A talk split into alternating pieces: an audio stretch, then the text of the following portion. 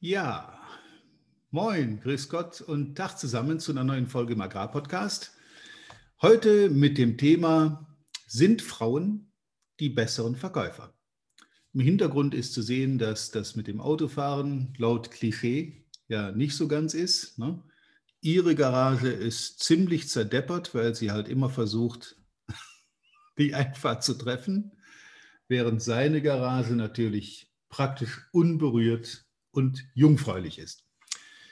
Was hat das jetzt mit Verkaufen zu tun? Freu dich auf die neue Folge. Ich versuche da mal so ein bisschen auch psychologisch zu ergründen, was der Unterschied ist zwischen Mann und Frau im Vertrieb. Und dabei nicht nur ans Autofahren gedacht. Viel Spaß dabei.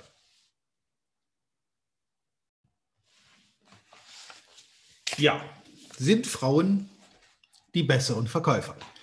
Die Frage stellt sich im Training ab und zu schon mal, wenn ich also mit einer Trainingsgruppe unterwegs bin, live, Präsenztraining oder auch natürlich schon mal per Video, online.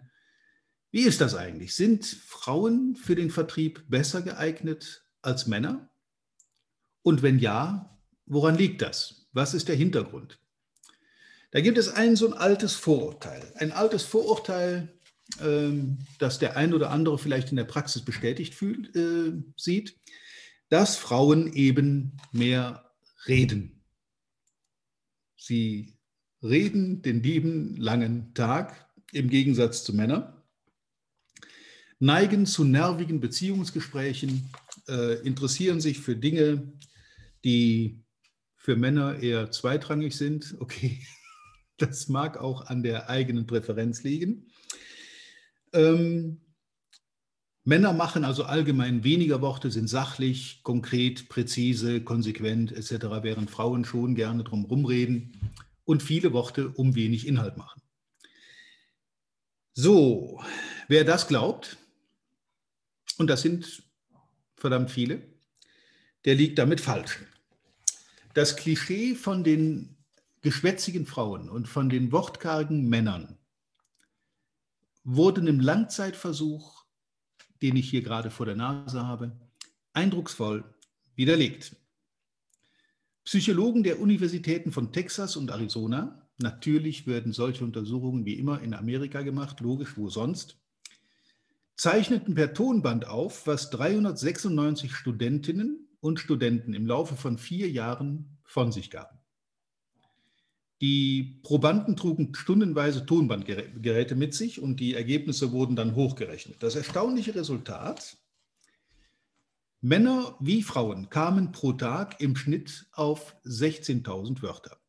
Da gab es also keine geschlechtsspezifischen Unterschiede in dieser Erhebung. Ähm, allerdings äh, gab es tatsächlich erhebliche Unterschiede zwischen den Menschen und zwar unabhängig vom Geschlecht. Plaudertaschen, laut dieser Studie, kamen auf bis zu 40.000 Wörter pro Tag und mehr, die sie benutzt haben.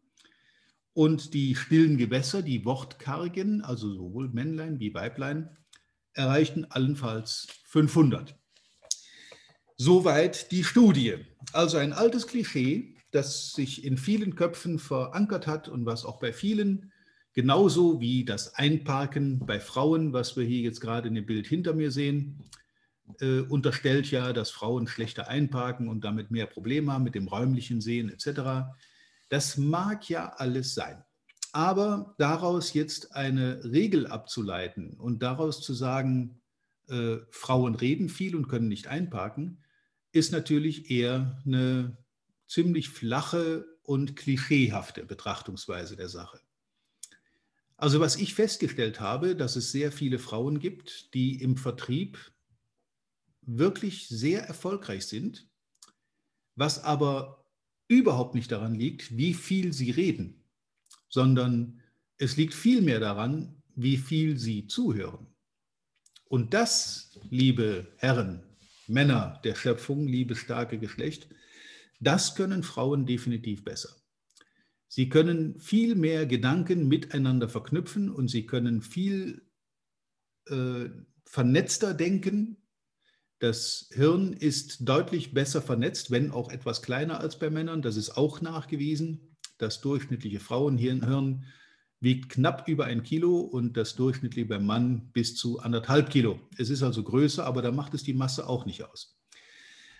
Denn das Frauenhirn ist besser vernetzt. Das heißt, es wird ja auch oft gesagt, dass Frauen multitaskingfähiger sind als Männer, können viele äh, Tätigkeiten parallel ausführen, ohne da groß drüber nachdenken zu müssen. Das ist tatsächlich so und das ist auch nachgewiesen, weil die Vernetzung im Hirn, die äh, Botenkanäle besser ausgebildet sind. Dazu braucht man nicht viel Hirn, sondern eine bessere Vernetzung. Ja, was bedeutet das jetzt? Jemand, der gut zuhört und so eine gewisse Neugier mit sich bringt, darauf komme ich gleich nochmal mit einem Praxisbeispiel, der ist im Vertrieb auf jeden Fall besser aufgehoben als jemand, der entweder nur quatscht oder gar nichts sagt. Das sind zwei Extreme, die im Vertrieb nicht funktionieren. Die Quatschköpfe sind normalerweise nicht erfolgreich, es sei denn, sie sind extrem fleißige Quatschköpfe, dass sie dem Kunden so lange ein Kotelett ans Ohr quatschen, bis der aus lauter Elend und Verzweiflung dann kauft, damit der endlich abhaut, der da auf meinem Betrieb steht. Das hat aber nichts mit gutem Verkaufen zu tun. Gutes Verkaufen heißt zuhören, Informationen aufnehmen, auch Strömungen wahrnehmen, Empfindungen, Emotionen wahrnehmen. Was verbindet dein Gegenüber mit dem, was er dir da gerade sagt? Und damit er dir überhaupt irgendwas sagt, musst du gute Fragen stellen. Zum guten Fragestellen wiederum gehört eine gewisse Grundneugier. Und das scheint bei den Frauen etwas ausgeprägter zu sein als bei Männern, wenn ich das jetzt mal so aus meiner subjektiven Betrachtung beobachte. Und ein kleines Praxisbeispiel möge das belegen. Ähm, wir haben zu Hause so eine Hunderunde-Regel. Und die besagt, dass morgens früh, weil ich bin so ein Frühaufsteher, ich bin relativ früh unterwegs und kann auch nicht so lange im Bett bleiben, das ist bei mir ein bisschen schwierig. Und darauf fußend hat sich dann die Regel einge, äh, eingespielt, dass ich morgens derjenige bin, der mit unserem Hund als erstes rausgeht. Logischerweise trifft man bei diesen äh, Hunderunden andere Leute mit ihren Hunden, Frauen, Männer, eben mit ihren an den Leinen hängenden Vierbeinern. Meistens gibt es ein kurzes Gespräch. Ich persönlich kann mich an die Leute, die ich da treffe, praktisch nie erinnern. Ich weiß grob, was für ein Hund das war und wie der sich unserem Hund gegenüber verhalten hat, aber viel mehr. Also ich merke mir da weder Namen, soweit kommt es nicht mal, dass man sich vorstellt. Man sieht sich häufiger, aber es ist jetzt nicht so ein Verhältnis, dass man da in tiefere Gespräche einsteigt. Jetzt hat mir meine Frau erzählt, die dann tagsüber mit dem Hund mal geht, wenn ich dann unterwegs bin, dass es ihr schon häufiger passiert ist, dass dann ihr Frauen entgegenkommen. Oder fangen wir anders an, ihr kommen Männer entgegen, die mir morgens auch begegnet sind. Und diese Männer begrüßen meine Frau, weil die den Hund wiedererkennen. Ich erkenne also auch nie den Menschen am Hund, sondern ich kenne meistens nur die Hunde, die da rumlaufen. Ähm, und begrüßen meine Frau mit den Worten, ich habe heute Morgen auch ihren Mann schon getroffen. Ja, damit ist das Gespräch eigentlich auch schon zu Ende. Schönen Tag noch, bis zum nächsten Mal. Trifft meine Frau allerdings eine andere Frau aus dieser Wohngegend, die ebenfalls mit ihrem Hund unterwegs ist, dann wird sie auch begrüßt mit den Worten, ich habe heute Morgen Ihren Mann schon getroffen mit dem Hund. Aber fast immer, hat meine Frau mir bestätigt, kommt hinten dran die Frage, das ist doch Ihr Mann, oder? Also es reicht nicht die Information, dass man den Hund morgen schon mal gesehen hat und dass man äh, den dranhängenden Kerl wahrgenommen hat, sondern es kommt immer noch hinten dran die Frage, das ist doch Ihr Mann, oder? Jetzt kann man sich natürlich darüber streiten, was soll diese Frage, was bezweckt die, aber es zeigt eine gewisse Grundneugier, die Männern einfach irgendwo abgeht. Das interessiert die einfach nicht, wer da jetzt am Hund hängt. Ähm, mich übrigens auch nicht. Mich, ich, mir sind die Leute am Hund vollkommen egal. Mich interessiert mich mal für die Hunde, je nachdem, wie sie sich verhalten. Und das war es auch schon. Was hat das Ganze jetzt, was hat diese kleine Praxisstory mit dem Vertrieb zu tun? Übertrag das bitte mal auf eine normale Situation bei einem Vertriebsgespräch mit einem Kunden, mit einem potenziellen Kunden, der dir eine Information rübergibt. Dann stelle ich fest, wenn ich Leute begleite oder beobachte, dass Männer dazu neigen, diese Information zur Kenntnis zu nehmen, diese anzureichern mit ihren Erfahrungswerten und dann aus, diesem, aus dieser Information plus eigene Erfahrung dem Kunden eine Lösung überbügeln. Ob die für den jetzt gerade passt oder nicht, der Kerl, der Vertriebler weiß, das ist für den Kunden die beste Lösung. Bei Frauen ist das anders. Frauen sind mit der reinen Sachinformation nicht zufrieden. Die hinterfragen die nochmal. Was bedeutet das für sie? Was hat es für Folgen, wenn? Was würde passieren, wenn? Solche Dinge fragen Frauen sehr gerne. Dadurch sind die Gespräche, die da geführt werden, auch mit Kunden, deutlich tiefgreifender und viel informativer, weil man von dieser reinen Sachebene, auf der wir uns fast alle rumtreiben, wenn es um Eigenschaften, Preise, Rabatte, Nachlässe, Zugeständnisse, irgendwas geht, dann sind wir auf der Sachebene. Das hat aber nichts damit zu tun, was im Kunden wirklich vorgeht. Und darauf kommt es an. Menschen machen Geschäfte mit Menschen. Und je mehr das Gegenüber von meinen Bedürfnissen, von meinen Wünschen, von meinen Zielen erfährt, die über die Sachinformation weit hinausgehen, desto besser ist das nachher für seine Argumentation.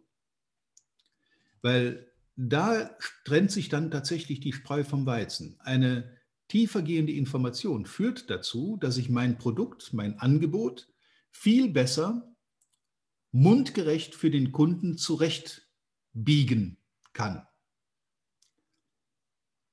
Der kriegt bei mir genau das gleiche Produkt wie beim Wettbewerb, aber er kriegt es von mir mundgerecht, handgemacht, spezialisiert, konzipiert, genau für seine Situation. Und das ist der Unterschied zwischen guten und schlechten Verkäufern. Das heißt nicht, dass ein schlechter Verkäufer, schlecht ist das falsche Wort, das darf ich hier gar nicht benutzen. Also das ist kein schlechter Verkäufer, es ist nur ein deutlich mühsamerer Weg zu verkaufen weil diese Leute sehr schnell ins Leere argumentieren, am wirklichen Bedarf des Kunden vorbei, anstatt sich ganz wenige schlagkräftige Argumente zurechtzulegen, die natürlich aus dem Gespräch mit dem Kunden kommen.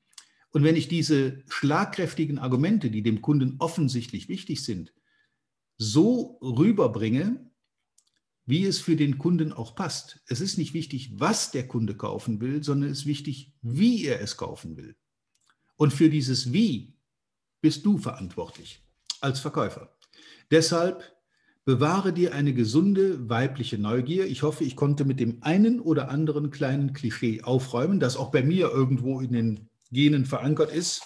Ähm, manchmal, wenn ich so Frauengruppen sehe, wenn die sich miteinander unterhalten, wenn die in der Wirtschaft, in der Kneipe, waren wir schon lange nicht mehr, aber wenn die in der Kneipe zusammensitzen, und man äh, beobachtet mal eine Frauen- und eine Männergruppe parallel, dann sind da durchaus signifikante Unterschiede im Kommunikationsverhalten zu erkennen.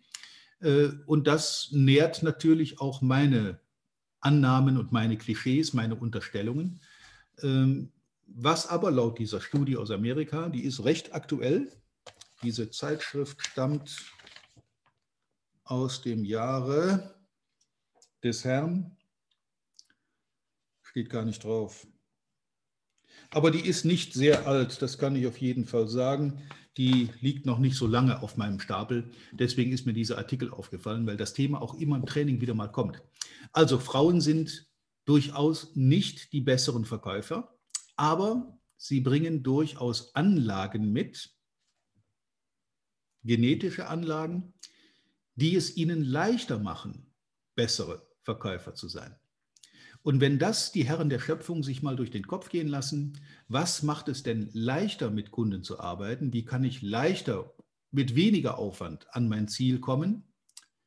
Dann ist doch eigentlich jedem in dem Segment geholfen. Vielleicht mal kurz drüber nachdenken, vielleicht auch mal im Freundeskreis beobachten oder hinterfragen, kann man ja machen.